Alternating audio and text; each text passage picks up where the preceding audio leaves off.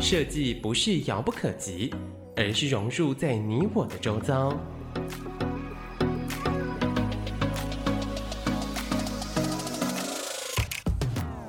设计台湾，带您认识当代最具代表性的设计。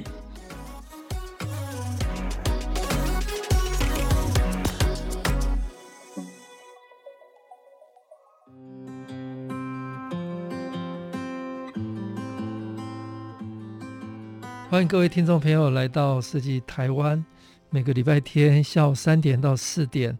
台北广播电台 FM 九三点一播出。我是节目主持人，台湾设计研究院张基义。呃，今天非常高兴邀请到黄明威建筑师事务所主持建筑师黄明威来，明威跟大家打招呼。哎，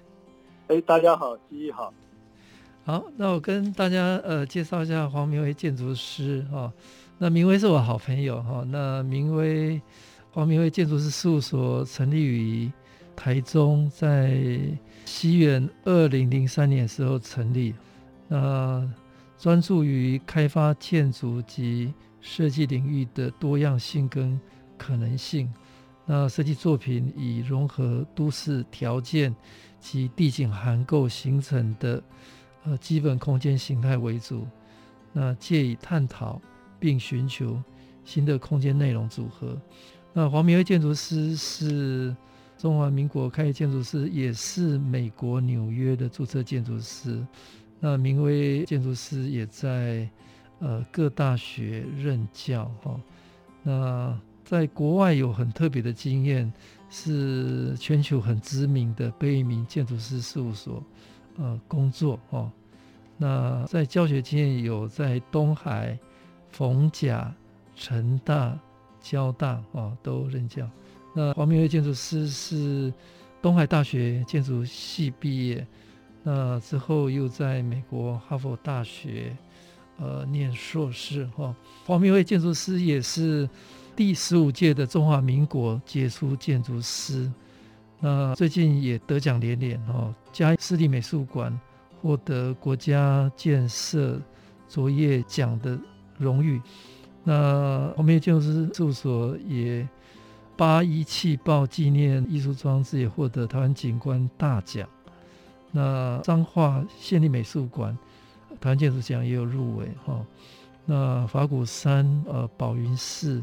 也获得室内设计协会的 TID 的大奖。那更早还有文德派出所哈，也是台湾建筑奖哈。那他的作品也在。呃，国际上有很多的报道，包括 Archidaily 啊，呃，入围的 Top Five 啊，那以及在中国传媒的建筑奖，呃，年轻建筑奖哈，那东海大学人文大楼也获得台湾建筑奖的佳作，跟远东建筑奖的校园特别奖哈。那明威跟大家聊聊你的成长经验。或者学习经验有没有什么事情比较特别影响你一辈子？哎，你是哪里的人？你从小在在台北市吗？我是台北人，我出生在成长在民生社区。哦，民生社区，那非常好的环境呢。对，这应该是算是一个潜移默化的影响。那跟我们聊一下你的成长。哎，是好，这样讲听起来就是其实很客气了哈。我们是。哈佛大学建筑研究所的同学，其实我们认识很彼此认识蛮久的哈，所以这个基基很了解我。那我想我还是自己来把我的这个呃成长成长的背景啊，还有过去学习的历程啊，用一个比较简单的扼要的方式呢，呃，来谈一下为什么会跟我后来学习建筑这件事有点关系哈。那呃，如同我刚刚讲，我是在台北的民生社区。长大哈，一直念到呃高中啊，然后才呃搬到大安区这边。那所以我一直在台北生活到上大学之前啊。那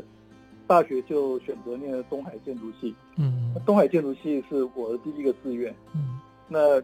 当然除了除了对建筑有憧憬之外，更重要是那个时候年轻人哈，就是我一九八五年进大学嘛，嗯，就是对对自由有憧憬。嗯，所以就是想要找一个离家很远的学校，就是离开台北很远的学校。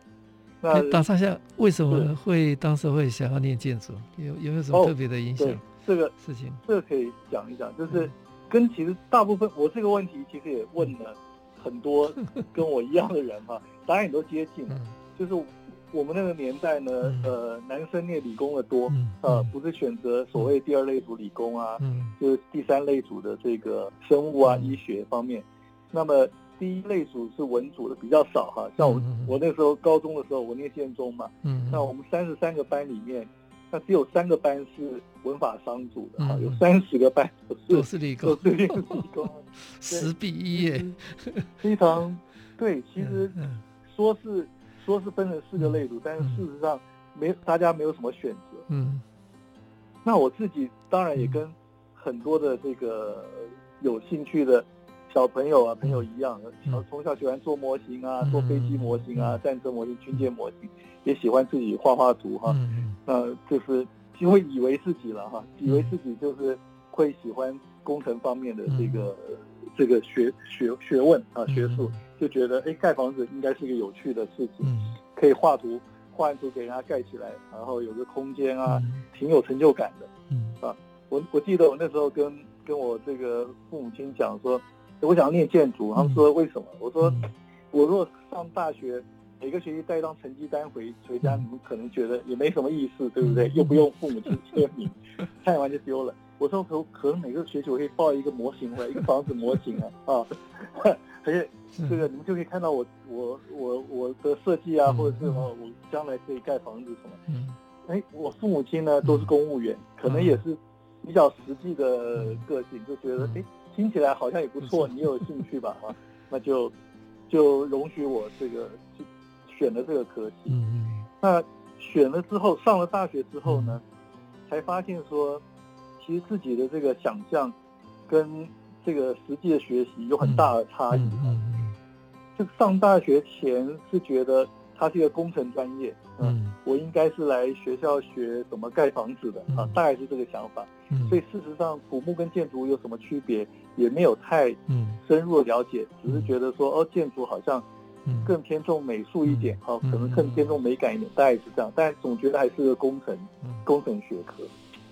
那上了大学之后，这个尤其从大二开始呢，我们这个建筑系就换了一个系主任，叫张苏老师，张苏建筑师。这个一定要好好讲。这个我们在建筑历史里面。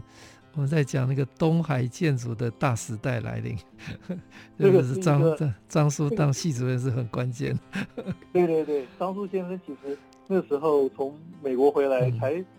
三十出头岁吧，其实也蛮年轻的，三十三四岁吧哈。他当海当了东海建筑系的系主任，嗯，那么他讲的专业是设计专业，嗯，当然里面包括包括工程的因素，但是是设计专业，就好像后来。呃，基一跟我去念这个 design school，来那个 Harvard 的 graduate school of design，它其实是一个设计的专业学校，它不会，并不是叫做建筑专业或工程专业学校哈。那所以，就是这个设计专业的训练，就给了我们，就是很还蛮蛮大的震撼啊。就是说，事实上，这个设计专业里面跟很多事情有关，跟跟历史有关，嗯啊，当然也跟跟美学有关啊。跟工程当然也相关，然后跟生活也相关，就把我原来想是，嗯，怎么样自己好好画一个房子把它盖起来的这种，这个专业的这这个梦想跟迷失呢，就是完全打破，变成是要向外啊，要向外学习。本来想象是一个内向的学科，那后来就变成说，呃，原来设计专业要懂这么多，跟社会啊，跟人的行为啊，啊，跟这个建筑的历史啊、美学等等，都要有。都有一定程度的相关跟素养哈，嗯，才能够成就这个专业。那所以后来其实学的这个五年的大学教育其实很辛苦，嗯，很辛苦。那很辛苦有乐趣，但是很很辛苦，但是有乐趣，大概是这样子。哎，聊一下那时候的东海的新比较新形态的建筑教育吧，那就很 hardcore 了。我们讲是那个建筑的非常。扎实的设计的这个训练，哎，哦，对，好，那其实呃，应该这么说，东海在那个时候的建筑，在我的感觉啦，因为我第一年进去的时候，这个系主任还是詹耀文先生嘛，嗯、啊，那到了第二年换了赵树先生，嗯、方向是蛮不一样的啊。嗯、那么原来因为东海大学在之前呢，这那个年代，就像我讲的，这个很向往的这个很自由或者个人主义的这种学风，嗯，呃，在上大学前，我也去学校学校附近看过，就觉得说，哇，这个大家都住在东海别墅啊，东海别墅是一个这个像是浪人社区一样啊，大家都留着长头发啊，然后穿着拖鞋短裤走来走去哈，那并完全打破了对大学生的大学宿舍的这种想象哈。然后每次晚上坐着当时的这个国光号或者中兴号的 bus，从台北要往这个大陆山上的时候，这个一经过，应该是现在的从台东车站这边慢慢坐着公车，一经过了现在的五权路啊，应该是就范围开始往上坡，也就是大肚山的上坡走的时候，就没有路灯了，嗯，然后就就黑乎乎的，嗯。然后一。黑乎乎的两边的房子几乎也不像现在的中港路啊，就是其实走的就是现在中港路或者是台湾大道的路线，黑乎乎的什么都没有，呃，只有一些啤酒屋啊、铁皮屋啊，或者是一些这个工业厂房等等。那一直到了东海大学红红砖围墙出现了，微微的这个亮光出现，才醒过来觉得哦，要到学校，是那样的一个偏僻的一个荒野地带。那所以心里向往的就是这种。嗯，放逐式的大学生活哈，然后这个留着长头发，戴着耳环，嗯，这个主修建筑，副修摇滚乐这样子的这种这种这种梦想哈，然后所以在这样的气氛和氛围底下呢，当初这个东海建筑系早期的东海建筑系其实是这个是比较偏向这个对社会关怀啊哈，或者是对于人的这个呃对于实际的。对，需求社会学和这个，甚至有一些民俗学方向都会比较广泛的涉猎，但是在这个设计专业方面，包括呃设计者使用的工具啊，或者是用设计的观点啊，我们现在会常常讲叫 design thinking 啊，这方面的 push 不是那么的，呃，不是那么的强力。嗯，那么张叔先生的。领导呢当然就是另外一个方向，嗯、就是我刚才讲的关于这个由设计引导思考、嗯、（design thinking） 啊，呃，或者是说设计的工具啊，嗯、各种各式样的工具，比如说如何表达，我们叫 presentation 哈、嗯，如何适切的表达一个建筑物的工具，在没有电脑的时代，画轴测图啊，isometric，或者是画这个透视图、嗯、单焦点、双焦点。啊，然后平立剖面图等等哈，这些的训练，甚至有一部分的施工图的训练呢，都带到学校里面来啊。那所以在学习的时候呢，可以说，呃，讲的我讲的稍微武断一点的话，就是用一个二分法说法，就是从一个唯心的学习学习论进进入了一个唯物的 学习论。也就是说，呃，我是开玩笑讲唯物了，但是像。当时实际上就会很流行的，就是说，你没有画出来的东西，你不可以讲。大概就是这个意思。你没有把，你没有把你的设计做成模型或者画成图表拿出来的话，你的这个你所讲出来的话呢，都是废话或者都是 nonsense 啊，就是不听的。意思也就是反过来，也就是说，如果你 presentation 的时候，就算你不说话，嗯但是你的图跟你的模型 啊，也要能够。完全表达你的设计的意念啊，所以大概是在这样的一个氛围底下学习。谢谢黄明威建筑师在第一段跟我们分享，他从小是在民生社区长大，呃，念建中，那向往自由，所以去念了东海大学。哈，那在五年的学习过程当中，应该当时候大二哈，张叔系主任。很扎实的专业训练也带给他很重要的影响。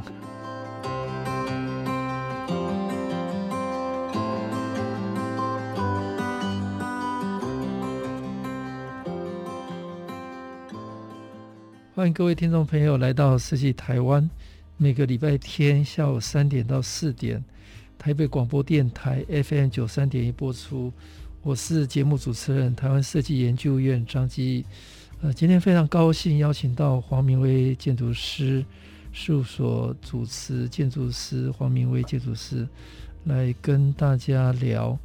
开发建筑的多样可能性。那明威刚刚跟大家聊他在东海非常密集的这个专业五年哈，他刚刚说在台湾还有两年的工作经验哈，那之后就到美国去了哈，跟我们聊一下来。好，大学毕业以后其实也有想过不做建筑了，真的我太累了，真的有想过想说还年轻是不是？大学毕业这个出来。我身高一七五，只剩下五十五公斤啊，瘦的跟鬼一样，就是很很惨啊。然后我那个健康状况，我常常开玩笑说，是我这一生最差的时候，不能再差了。现在都比那个时候好。那所以就就想说，嗯，是不是可以做做别的工作？其实我当初在念建筑之前，也有想过当记者，但是因为 因为我还蛮喜欢，蛮喜欢讲话，蛮喜欢跟人接触的。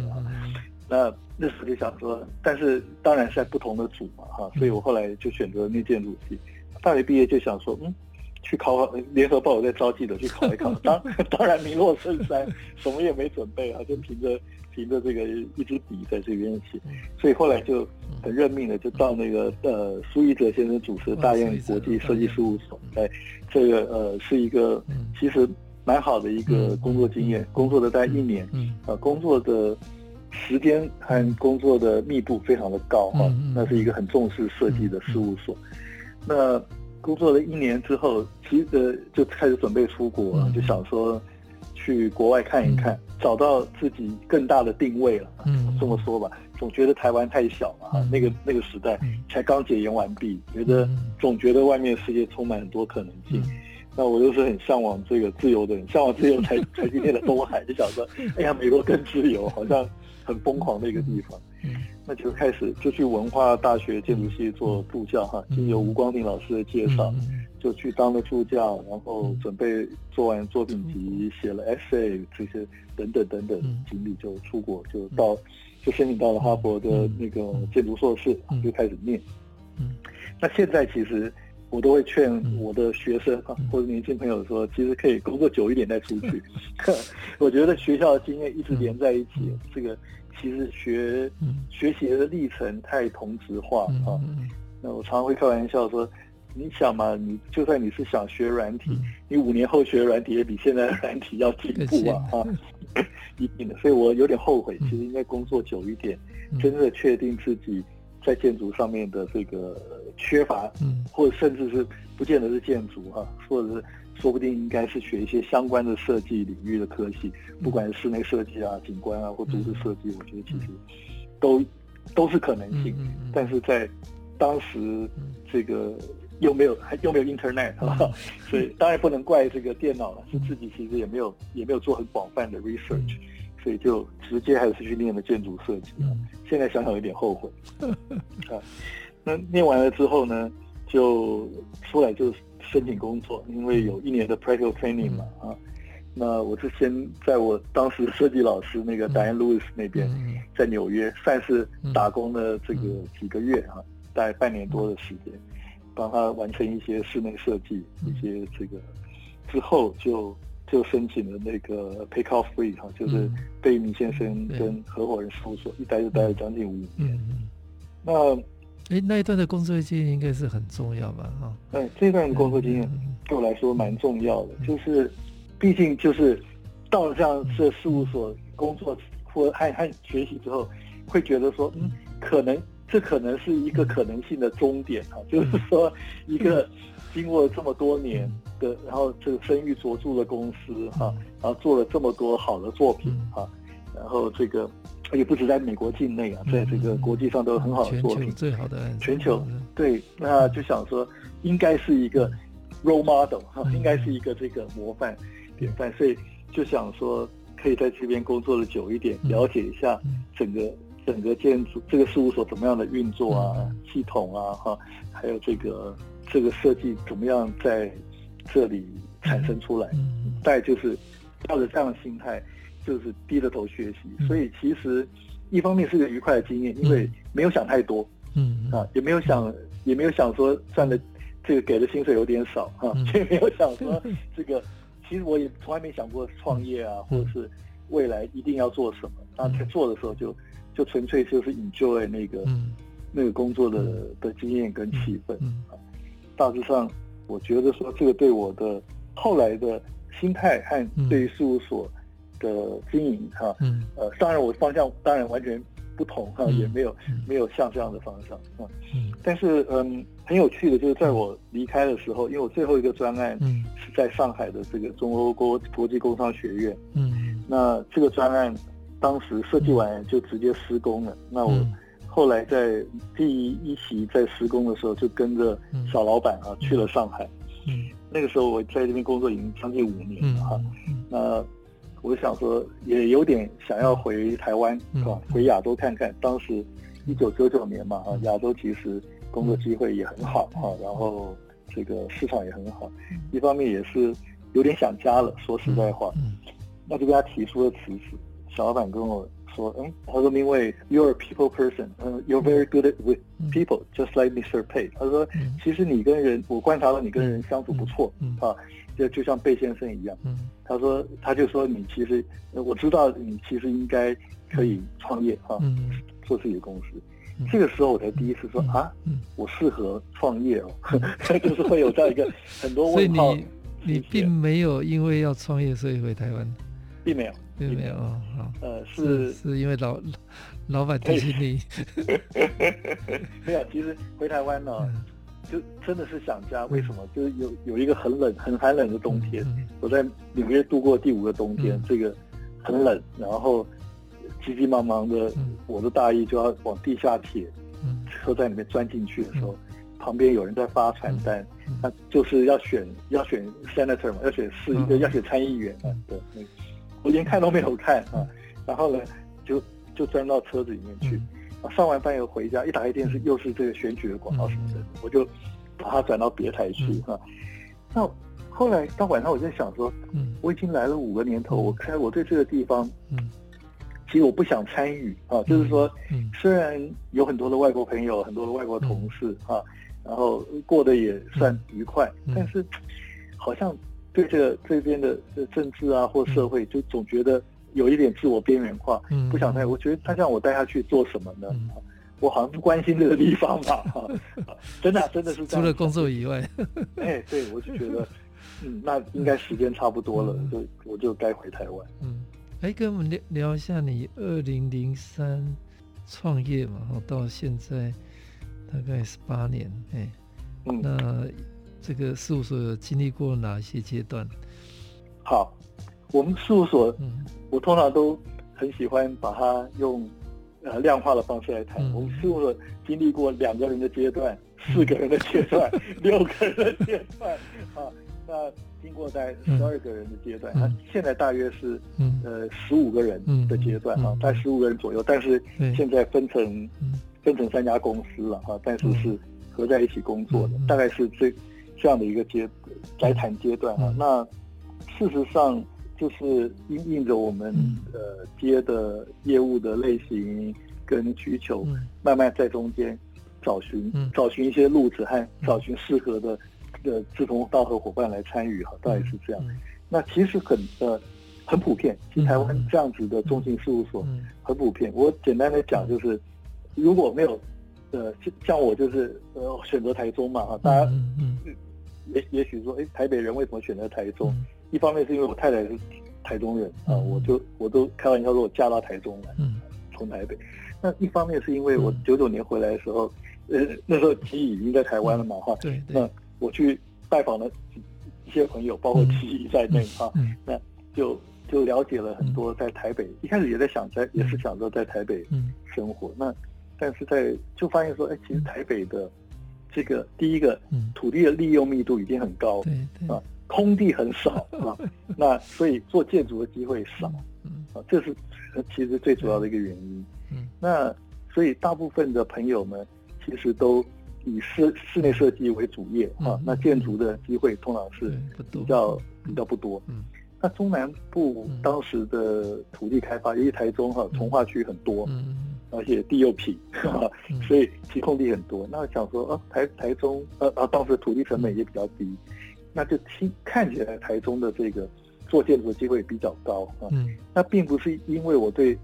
这个做建筑特别有兴趣，嗯，反而是因为我没有待过这个，没有受过完整的室内设计训练，我对自己没有什么把握。嗯，啊，那我对建做建筑比较有把握。嗯嗯，所以我想说。那太太也在台中，那我干脆就落脚在台中好了。那刚好这个当时有一个之前在沛公司的前同事哈，就是李瑞玉李建筑师，他在台中主持一个专案，就是这个宝成宝城国际工业集团的总部大楼跟御园花园酒店。那因为我在呃在美国工作的时候，是那时候这个应该说这个专案呢，呃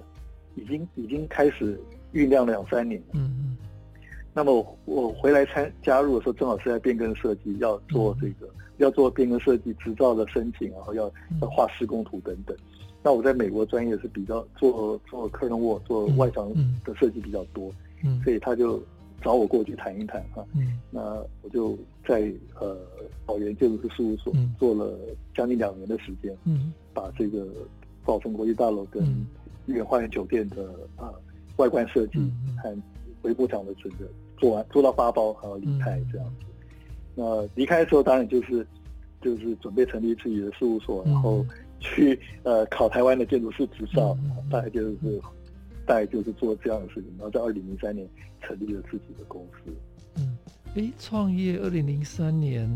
之后，我想第一个比较重要指标应应该就是母校东海大学。人文大楼 啊，对，没有错，这个没有错，其实还蛮特别的哈。是，其实这个人文大楼是误打误撞啊，是，其实也是运气好哈。当时我我们参与这个竞图案的时候，当时我是跟一个朋友洪昌卫哈，那他的公司是擎天工程啊，那当时他的呃室内啊，还有一些建筑都做得不错，那我当时也想说。呃，我们是不是一起母校有这个竞图哈，中海有这个竞图，一起来做啊？可是那时候我也还没有建筑的经验哈，那也不是也没有也没有建筑师的执照，又拉着学姐江乐进来帮忙，就说哎，这个张建筑师是不是可以请你担任这个案子的建筑师，这样来协助我们啊？那从所以事实上我们就三个人三个臭皮匠啊，三个人 就是把这个竞图呃连滚带爬做完。嗯，那做完了之后，十家里面居然被选出来。嗯，我们后来发现说，其实选出来的原因，我觉得是很可能就是我们做的这个这个方案是是面积是占地最小的。嗯，因为我们一直我们一直呃，而且是离教堂比较远的啊，大概是这样子的做法，就是因为身为校友哈，总是觉得路思义教堂是一个蛮神圣的一栋建筑物啊。那么又觉得说东海其实是用这个合院跟文理大道这样轴线式的啊，和中国的这个庭园景观混合起来的建筑，所以我们当时处理这个量呃体积很大的建筑的时候，就把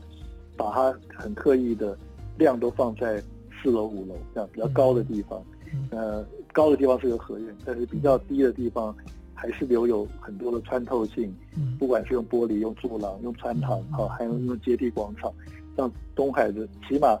虽然这个是一个教学区里面，呃，楼地板面积最多的房子，但是呢，一部分埋在地下，然后接近地面的时候，仍然是一个开放式的设计，跟校园原有的脉络和交通可以动线可以连在一起，那把量体放在把这个办公室和教室等研究室的放在比较高的地方，大概是这样的一个特色，嗯，让这个评审委员觉得说，嗯，这样子也许还可以，这么大的房子，也许还可以保有一点东海的特色之下的，可能是这样是一个关呃，这个拿夺得净土的关键吧。好，谢谢黄明威建筑师跟大家聊他在美国哈佛之后在贝明五年的经验，那回台湾在二零零三年。呃，创业哦，那第一个重要作品就是回母校，嗯，东海大学人文大楼的机会哦，也获得了台湾建筑奖。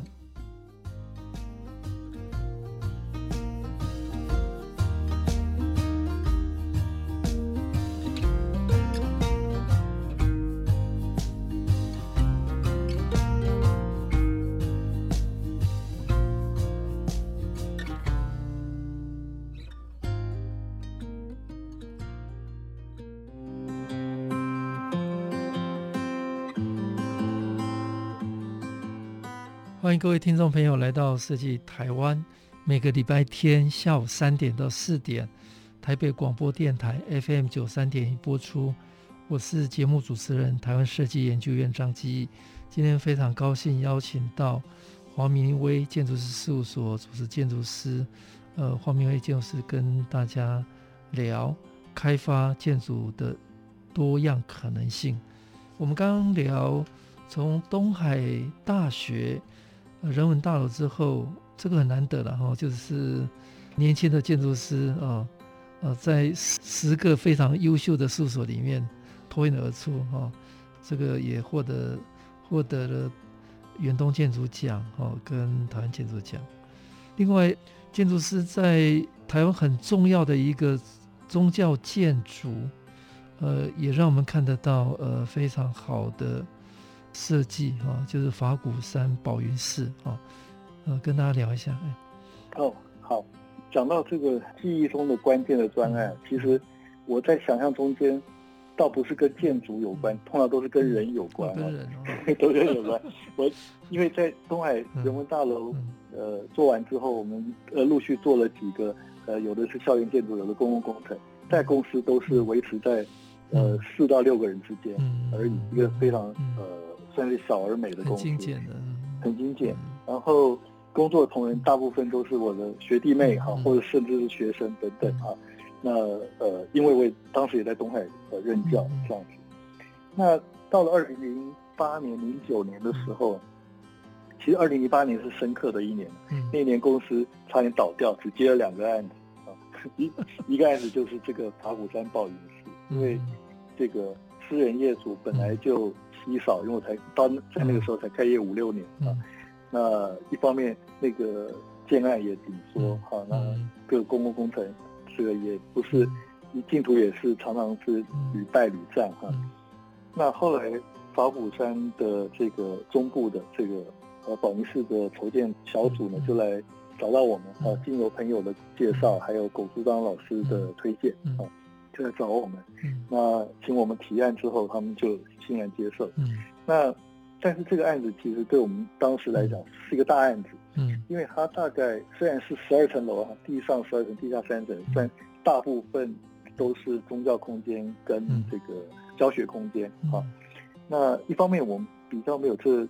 这个宗教空间的经验，那另一方面是他们希望我们可以从建筑、从室内，还甚至这个包括部分的景观都一起统合起来一起做啊。嗯，所以当时我们就找了朋友来合作哈，那我们。刚好认识这个机场设计的林金峰设设计师啊，那他在当时在这个八卦山上面，就是彰化这边啊，有一个很好的 studio，他们的室内设计呃做的非常的好。那我就就主动邀请他跟我们合作这样子。那他现在也变成是我们工作伙伴哈，所以我刚才说我们现在有三个公司，嗯，那这个机养设计是其中之一。嗯那就是从那个时候开始累积了很一长久的合作经验，就说，哎，那大家变，大家一起工作吧，哈。所以伙伴在工作伙伴是从这个还是从工作中产生的啊，呃，并不是人际的关系哈。那好，法鼓山宝云寺大概就一直到一直到做到二零一五年盖完啊，所以大概也历经了六到七年，从这个建筑的设计到室内的设计，一直到后来完工啊，由立明营造把它盖完。那这这个专案很重要的是，它除了这个建筑室内，就我们有一个整体性掌握的专案啊。除了这个是一个重要点之外，那我自己觉得，其实我们也碰到一个很好的业主哈。那这个呃，为什么说是一个很好的业主？也就是说，我本身并没有特别的宗教信仰哈。啊，我们事务所几乎也大大部分都没有哈同仁，但是他们是。用一个很耐心，然后是一个团体讨论和共识决的方式，来慢慢的把这专案推成型。啊，对我们来说，建筑设计来说，时间当然会是一个，通常是一个最大的敌人啊，就是太快的案子，其实就好像有很容易半生不熟。嗯但这个如果走得太进度走得太慢，嗯又太耗费人力跟脑力进去哈，这其实很难达到一个平衡点。所以，但是法鼓山宝云寺呢？这个虽然走前后走了五六年的时间，但是这个慢慢的推，慢慢的推呢，事实上我会觉得很多的设计都在这个时间里面可以被酝酿的恰到好处哈。嗯，也就是说，呃，除了我们自己的设计的想法理念之外，其实跟许多使用者在里面的行为哈，甚至他们所祈求的空间的氛围哈，还有实落实在实质的细节上面等等啊，这个我都嗯，我个人都觉得说，其实是很难得的经验，就它是一个很完整的设计，而且可以 套句法语话，它是一个很圆满的设计，对我来说，嗯嗯嗯，啊，那这个是我觉得对我们公司的成长也好，或者是对我个人设设计生命成长来讲，都是一个蛮关键的专案。所以有机会把一个案子在最恰当的时间，五到六年，把所有的理念透过来来回回的沟通嘛，哦，把它实践出来非常不容易。黄明辉建筑师，呃，后来对美术馆都有好几个非常精彩的作品，彰化美术馆以及最近呃开幕的嘉义市立美术馆，哦，那当然。这两个作品也都得奖，诶，跟大家聊一下，呃，什么样的机会下，呃，从宗教建筑、呃，文化建筑到美术馆的。哦，好，我们设计的第一个美术馆，其实是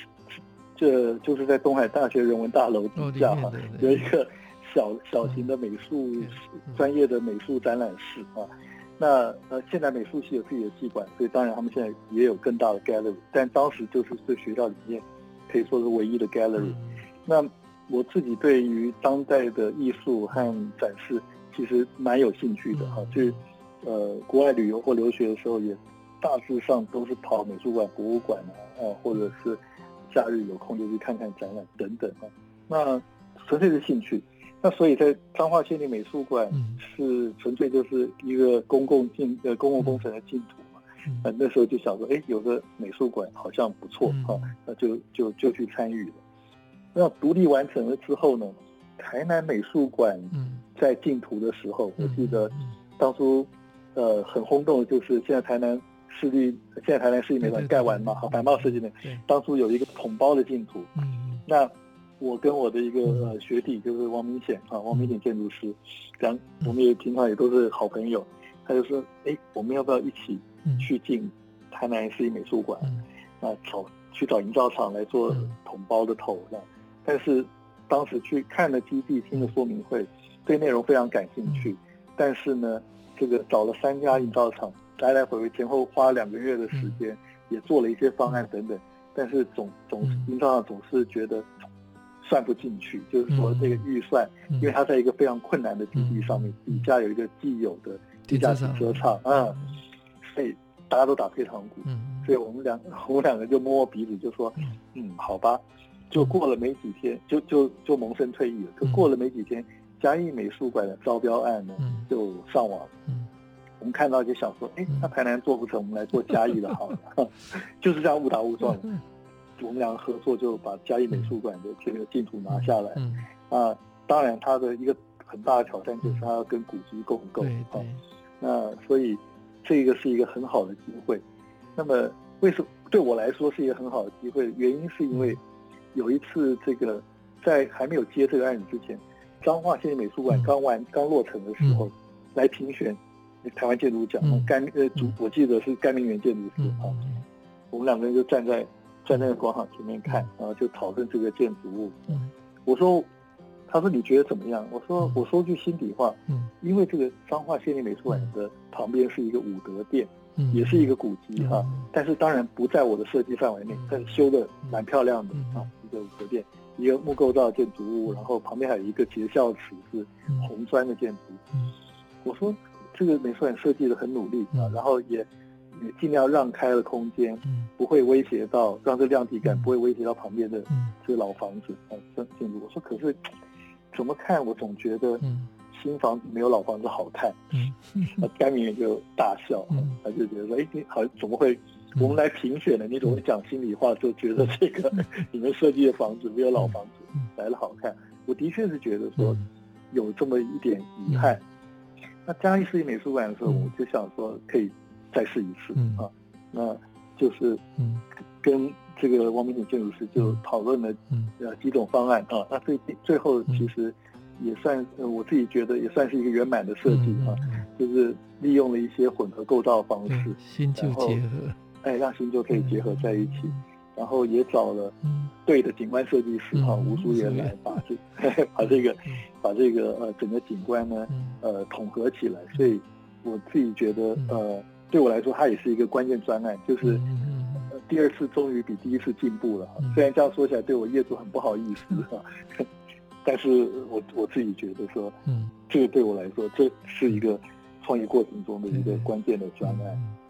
对，除了彰化县立美术馆跟嘉义市立美术馆以外，哦，呃，黄明威建筑师最近有一个大家讨论很多的案子，哈，就是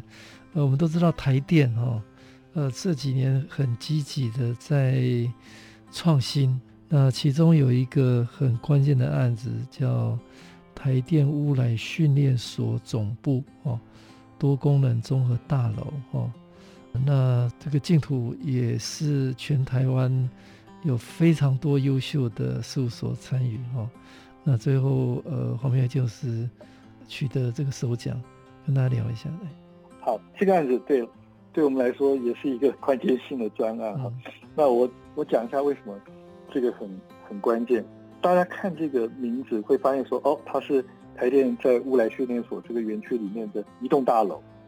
啊，叫做多功能综合大楼。听起来很普通嘛，就是一个活动中心的呃新建工程啊。那的确，它的招标书啊来的时候呢，也都是着重在这个综合大楼的这个本身的这个功能性啊。它包括有一个篮球场，有很多间教室，有很多的会议厅哈，主要是供台电的员工训练啊、上课还有休闲在使用的。啊，据说所有台电的。呃，新的员工，甚至是呃，或者是主管，身为主管级，都会呃，都会曾经来过这个地方做像新生训练一样的一个训练场地哈。但是呢，它里面也有提到说，由于这个园区蛮旧的哈，那么所以也希望能够附带性的，能够希望竞图者来参与竞图单位提提一个简单的规划啊，也就是说，那当这一栋房子被更新之后，呃，你会呃。想象说，那园区后续如果要再更新的话，它会是一个，它可以可以怎么样更新啊？带附带了这样一个这个子题。那后来我对这个子题非常的着迷，对于这反而对于主题有点觉得说，哦，它就是一个一个一个活动活动中心嘛啊的那种想法。我对这个子题很着迷，是因为这个子题是它是在要求参赛者去想象怎么样设计一个环境，嗯而不是怎么样去设计这种房子。啊，那我就误把这个主题当做主题来做，所以我花了很多的力气，在这个呃，在讨论说他的房子呢，是不是其实不应该只拆一栋，是不是可以拆两栋啊？然后呢，因为这个简单的说，就是这个活动中心如果建在原址上的话，它的里面的现在的建地，呃，原先建的相当的拥挤，就像一个中小学校一样啊，就是。把中间操场空出来之后，这个校舍都往四边盖啊，所以撑得满满的。如果原址重建重盖的话，这个配置上的可能灵活度非常的低，也可能跟就跟原来盖的一样。啊，但是主办单位非常的好啊，营建处非常的这个有 guts，而且非常的专业。他们说他们也在想，其实应该开放，要拆掉两栋房子啊才对，就连前面行政大楼一起改掉，才会有空间。所以在第二次这个说明会的时候就提出了说。其实可以这么做。我当天因为有事没去参加，我的同事回来说：“哎，建筑师，他们说可以，这基地可以拆掉两栋房子。”没有想到说，我皱一皱眉头说：“我想要拆三栋。”就是想说，我觉得这里面应该要拆掉的是三栋，而不是两栋嘛。那同学这个同事一听都觉得哇，脸都垮了，说啊，你要 你要拆那么多房子？好，这个是一个有点像题外话，但是我们我那时候就在想说，是不是？要把它变成一个真的制造一个好的环境，一个真的训练中心好的环境的话，可能它原来的地形需要被恢复。原来它是在这个溪流旁边一个有点像小型的山坡地哈，那里面都都铲平了，然后呃没有铲平的山坡上面又盖了房子啊，这种感觉，我想把山坡上那栋房子也拆清，也拆掉。后来我就说没关系，规划我就提，全部拆了三栋啊。好，那结果没有想到，我们居然居然拿到了。哎，我们期待哈，呃，台电乌来训练所总部会带来一个全新的房环境啊，不只是建筑。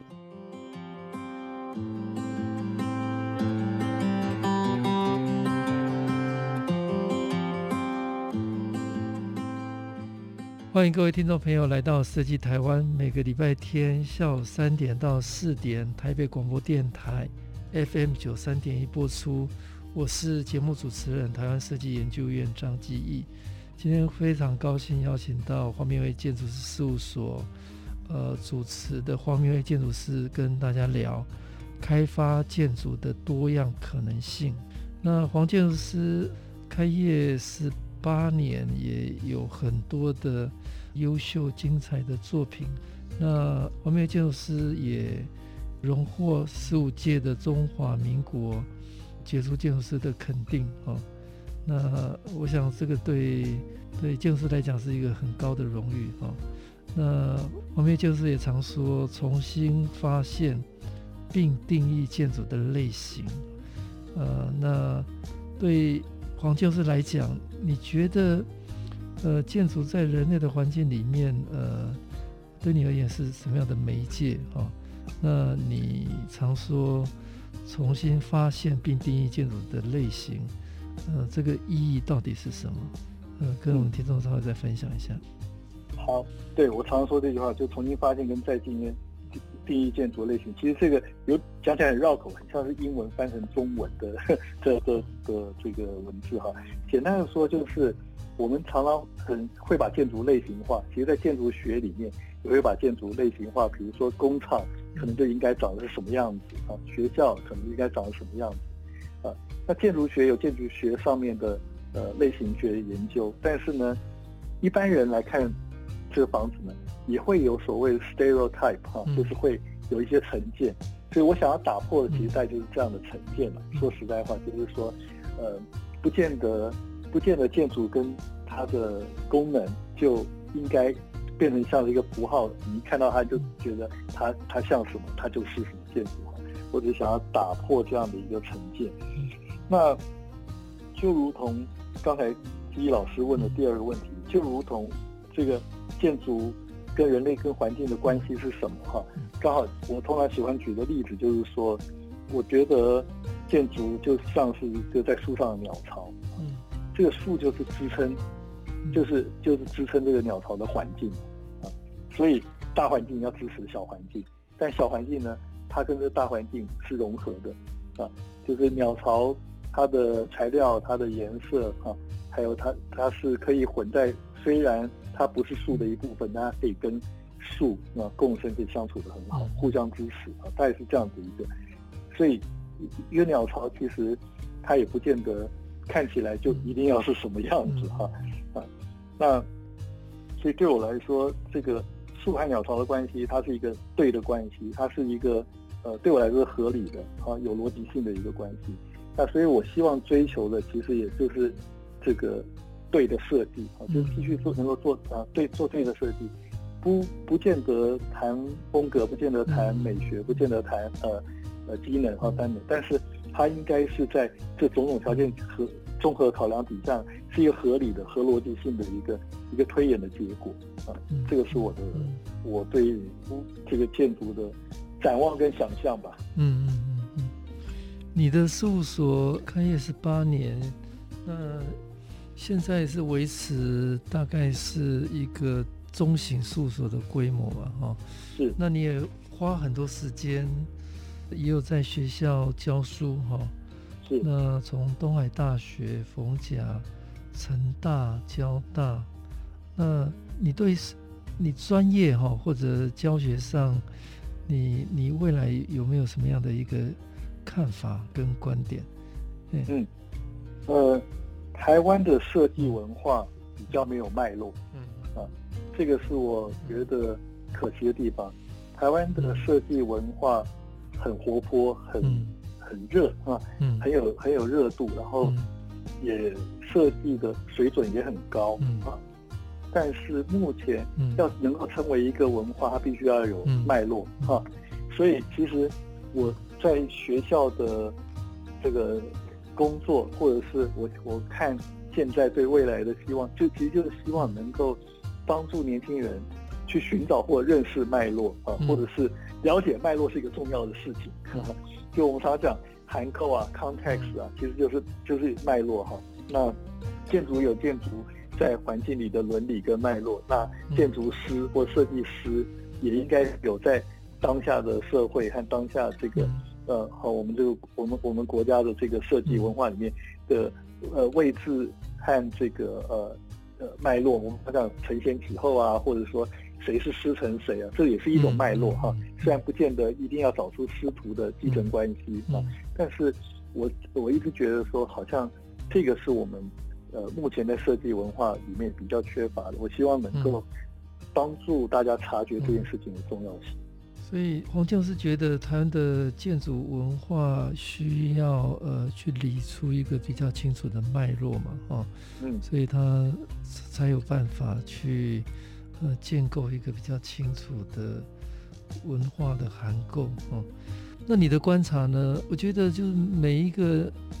每一个年代哈有不一样的机会跟挑战了哈。嗯，那我我个人的观点呢，大概我们上一辈大概在台湾房地产狂奔的年代，好像李祖源啊，或者姚仁行那个年代，那个大概有有有一波经济带带起来的高峰嘛哈。那我们这个年代应该很多从在国际受教育。或者有工作经验回台湾，呃，市场并不见得那么大啊。没错。那但是这个设计的，尤其是公共了哈，这个可能性慢慢被打开了啊。嗯。那或者在台湾过去有一波一波的，不管是新校园运动哈，那或者台湾的产业的这个转型改变脉络当中，你觉得台湾的？呃，建筑产业哈，未来的未来的可能性哈，或者挑战，大概会在哪里？嗯，我自己这些年的来的经验，我会觉得说，这个脉络上的挑战是在生活本身了哈。那我举个例子，当然，呃，